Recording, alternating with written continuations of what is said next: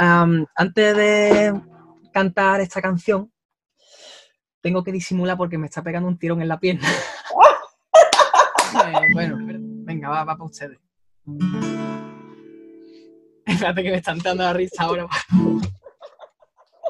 No sabía cómo disimular, te lo juro.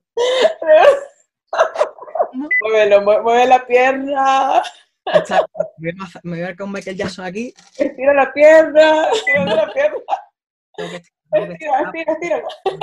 Tenía que pasar en esta entrevista. Me alegro que haya pasado contigo, que hay confianza. Soy un hombre que perdona lo que sea menos un desliz. Igual París sin la Torre Eiffel seguirá siendo París. Aquí no vuelvas, please. Tiempo para olvidar, copa para beber. Hoy tengo el gran gusto de encontrarme con un gran cantante, compositor, bailarín y actor español quien anda dando la vuelta al mundo con su música. Ya ha colaborado con grandes artistas como Yellow, CNCO, 50 Cent y ha subido al escenario con grandes artistas como Alejandro Sanz, One Direction, entre otros, y actualmente nos presenta su nuevo álbum, Sigo lo mío. Él es Abraham Mateo. Bienvenido. ¿Qué tal? ¿Cómo estás? Un placer saludarte. Mejor dime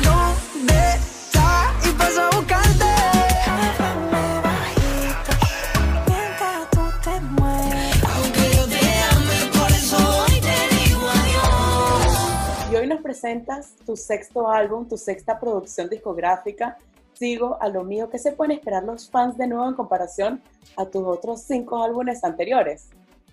Pues mira, Sigo lo mío es el álbum más, más íntimo, ¿no? Hasta la fecha. Es un álbum donde me atrevo a hablar de cosas de las cuales antes quizás no me atrevía tanto. Eh, la canción que le pone título al álbum, pues es un desahogo realmente. Hablo de- un poquito de, de ese bullying cibernético que yo recibí cuando tenía 13 años. Y yo quería, pues, dejarla saber al, al público eso que me pasó.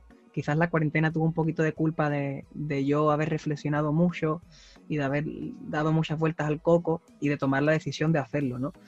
Que, creía que era importante sobre todo para ayudar a estas personas que, que sufren de bullying o sufren de acoso y quería man- mandar pues ese mensaje de positividad a través de esta canción. Pues al final hubo mucha gente que intentó frenarme e intentó pues eso, ¿no? Llenar de negatividad un poco mi, mi vida y no lo han conseguido. Por eso digo en el tema que seguía lo mío y que no dejé que nada me frenara.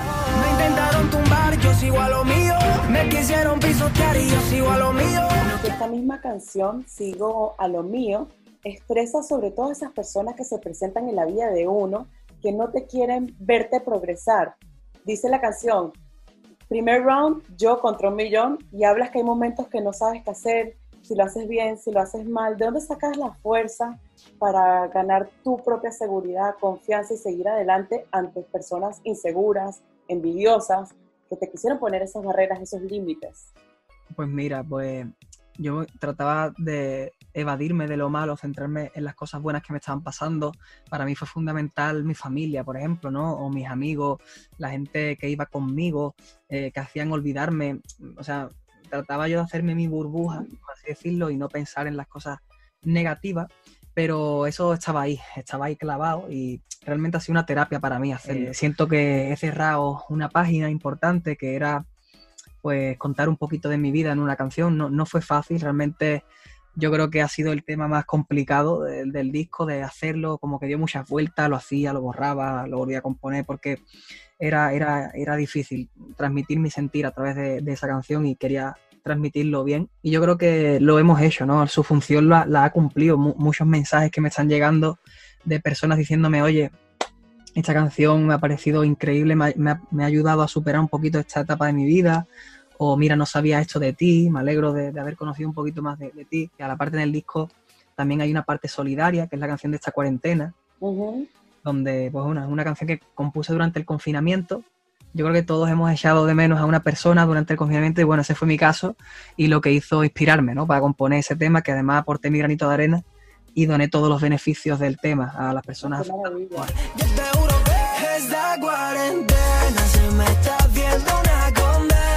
Sientes que donde hay luz, hay oscuridad. Cuando una persona está brillando, cuando una persona tiene un talento, tiene un don, sientes que siempre va a haber personas que van a querer apagarte esa luz y cerrarte las puertas a que sigas brillando y a que sigas ese camino por envidia, por inseguridades, como te sucedió a ti a lo largo de tu carrera. Sí, yo creo que siempre hay gente que, que nacen llenas de odio y cuando hay alguien que intenta hacer las cosas bien, intenta hacer las cosas lo mejor posible y con buena intención, pues desgraciadamente la envidia es una cosa que existe, es real.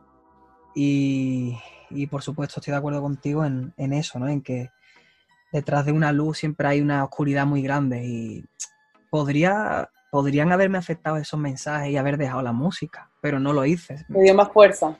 Me dio más fuerza, por eso en la, en la canción le doy las gracias por haberme hecho mejor, más fuerte. Yo creo que los haters al final también son parte del éxito de un artista, ¿no? Hay muchos refranes que al final dicen, da igual que hablen bien o mal, pero que hablen. Señor, perdónalo, no le guardo rencor, más bien le doy las gracias, me hicieron mejor. ¿Qué le dices a todas esas personas que te decían que, que no siguieras, que te quisieron detener en el camino y ahora escuchan tu música? Porque eso sucede. Yo creo que cuando una persona tiene las cosas tan claras, como fue mi caso, y, y le dedica tantos años y tanto tiempo a esto, pues yo creo que al final mi, mi éxito, mi trabajo habla por sí solo. Yo creo que no, no hace falta decirle a estas personas nada. La vida pone cada cosa en su sitio siempre y yo he ido trabajando, haciendo las cosas con buena intención, siempre haciéndolo lo mejor posible y no dejando que eso me afectara para nada. Y, y la verdad es que me alegro mucho. Y muchos artistas pues me dieron la mano, ¿no? Fue el caso de Jennifer López, 50 Cent.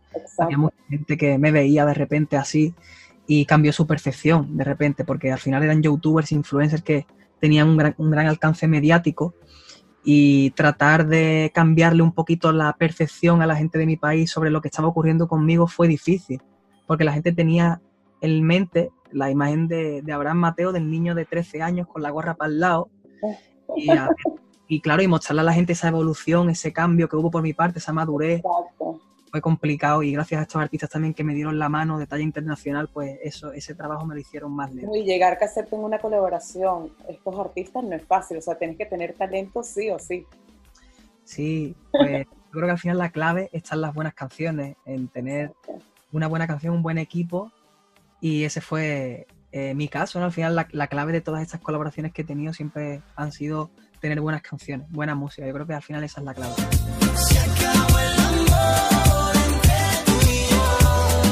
Tu vocación por la música viene desde pequeño, que inclusive a los siete años recibiste tu primer premio en un programa televisivo. Te ha Sí. tocado crecer y desarrollarte como persona al ojo público, personalmente y profesionalmente.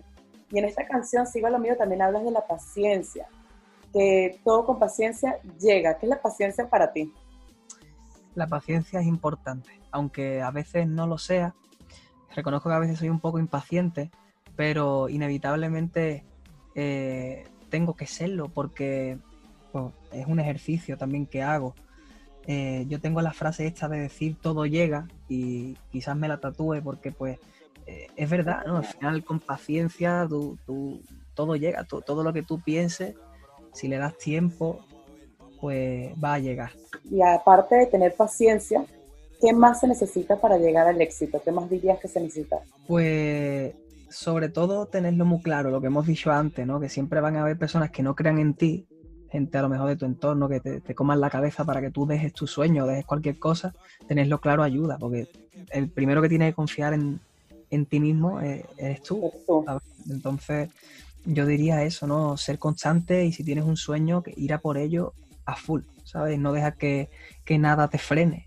Inclusive acabas de revolucionar las redes sociales durante la cuarentena. Te convertiste en el primer artista en escribir y producir un tema en vivo a través de tu Instagram. ¿Cómo surgió la canción? Háblanos de esta experiencia.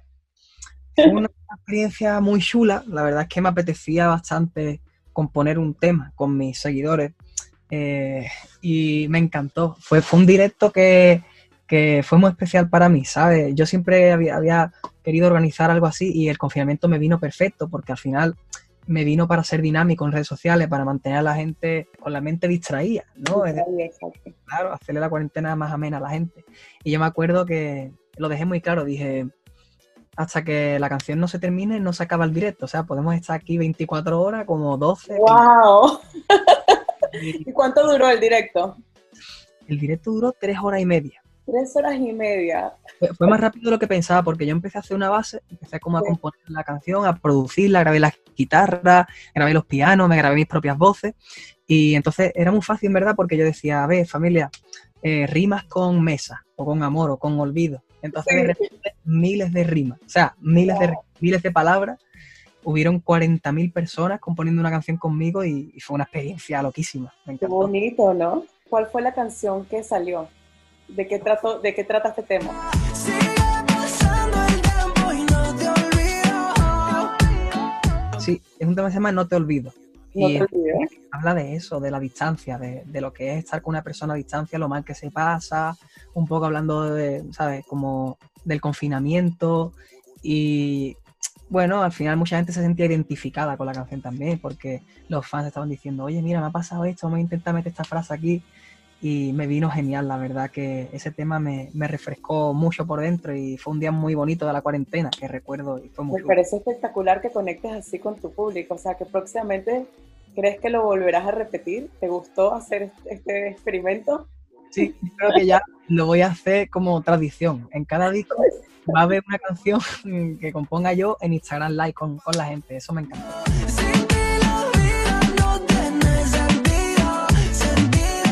Me encanta. Así que tenemos que estar todos pendientes de tu Instagram Live para ayudarte a componer esa canción. Además, como fanáticos, deben, eh, deben estar súper ilusionados de decir, yo compuse esta parte de Abraham, ¿sabes? De la canción de Abraham. Total, total. Además yo iba llamando a la gente, o sea, eh, habían personas que aparecían por videollamada en la canción y, y aportaban sus ideas. Además que algunos tenían su guitarra preparada y todo. Y decía, qué Wow. profesionalismo, tío. O sea, la gente súper bien, súper Qué aportó. maravilla. Y otro gran temazo, un dúo súper explosivo, es el que acabas de hacer junto a Becky G, Tiempo para Olvidar. Siento que es una canción para los que buscan sanar sus heridas a todos los que han sido traicionados con el paso del tiempo. Háblanos un poco sobre este tema.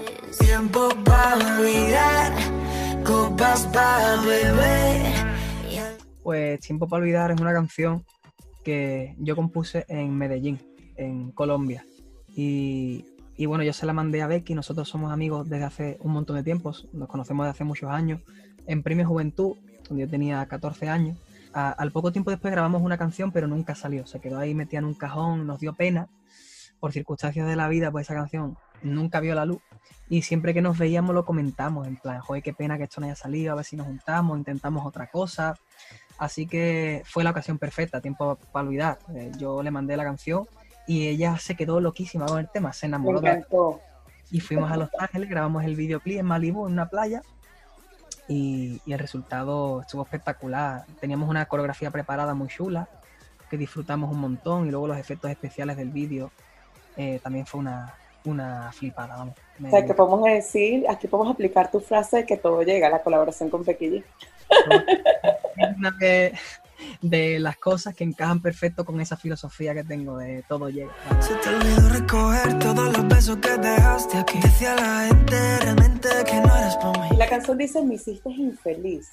Dice que la gente realmente no eras para mí. Solo fuiste tiempo un reloj y ahora tienes insomnio. De eso trata un poco la canción.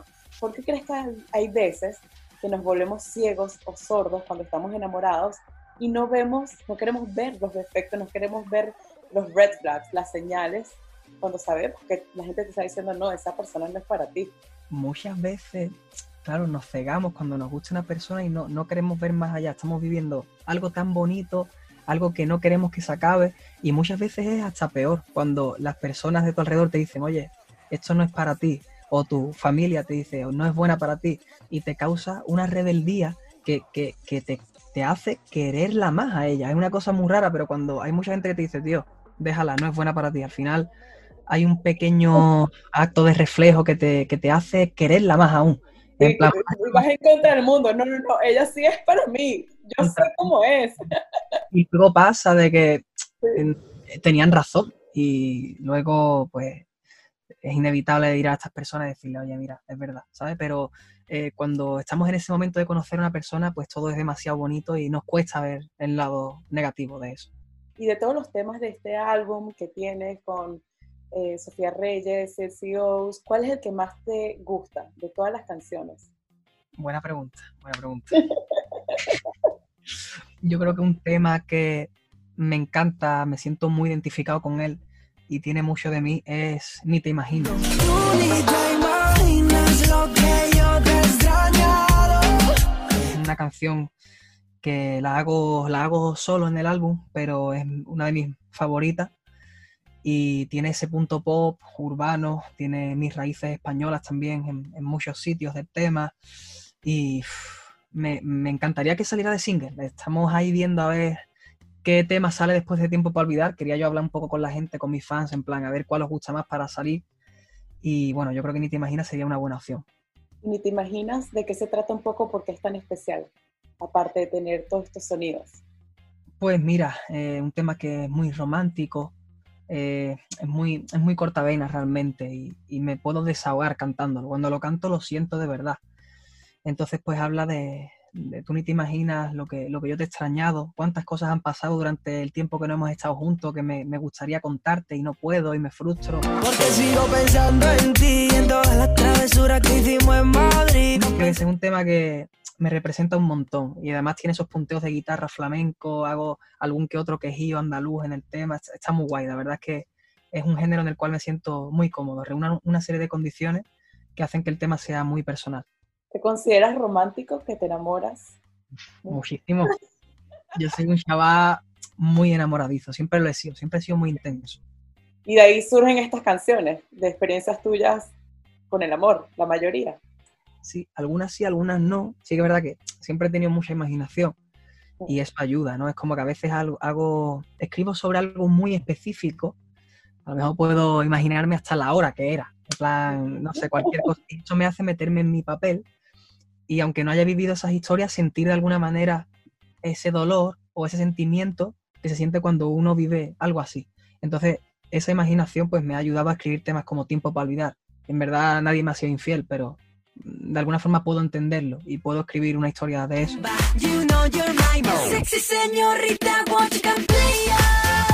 Y la canción Señorita fue uno de los primeros grandes éxitos tuyos, ya que inclusive ese video se convirtió en uno de los videos más vistos en España. ¿Cuáles fueron tus mejores momentos, recuerdos que tienes con esa canción? Pues con Señorita, hombre, todos los recuerdos son, son muy positivos. Eh, al final es la canción que marca el antes y el después en mi carrera. Eh, fue la canción que, que me hizo el regalo de poder comprarme una casa en Madrid donde vivo con, con mis padres y mi hermano, que siempre ha sido algo que, que he querido hacer. Y me permitió irme de gira por mi país, también fuera. Eh, crucé el charco con mi música gracias a Señorita. Y bueno, y la verdad es que me trae recuerdos muy, muy positivos. Y antes que empezara tu fama, tú antes subías videos en español, en inglés, en italiano a tu cuenta de YouTube y canciones difíciles como Celine Dion. Sí. ¿Cuál es tu mayor reto a la hora de cantar canciones como esta? Sí, al final yo creo que el haber crecido cantando ese tipo de música más balada y más eh, amplio en cuanto a registro vocal, yo creo que me ha dado mucha versatilidad para hacer todo tipo de música. A mí me gusta siempre arriesgar y, y probar cosas nuevas y pues sí que es verdad que al haber entrenan, haberme entrenado tanto vocalmente, pues se agradece, ¿no? Para los conciertos, pues al final tú tienes tu técnica, no te dañan las cuerdas, siempre he sido muy disciplinado con esas cosas, no me gusta gritar, salgo poco de fiesta, no bebo, me gusta mucho cuidarme. Y La, la disciplina también es clave, aparte de la paciencia. La clave. total, sí. Yo creo que es una de las claves más grandes realmente de, de- de poder llegar lejos en la vida.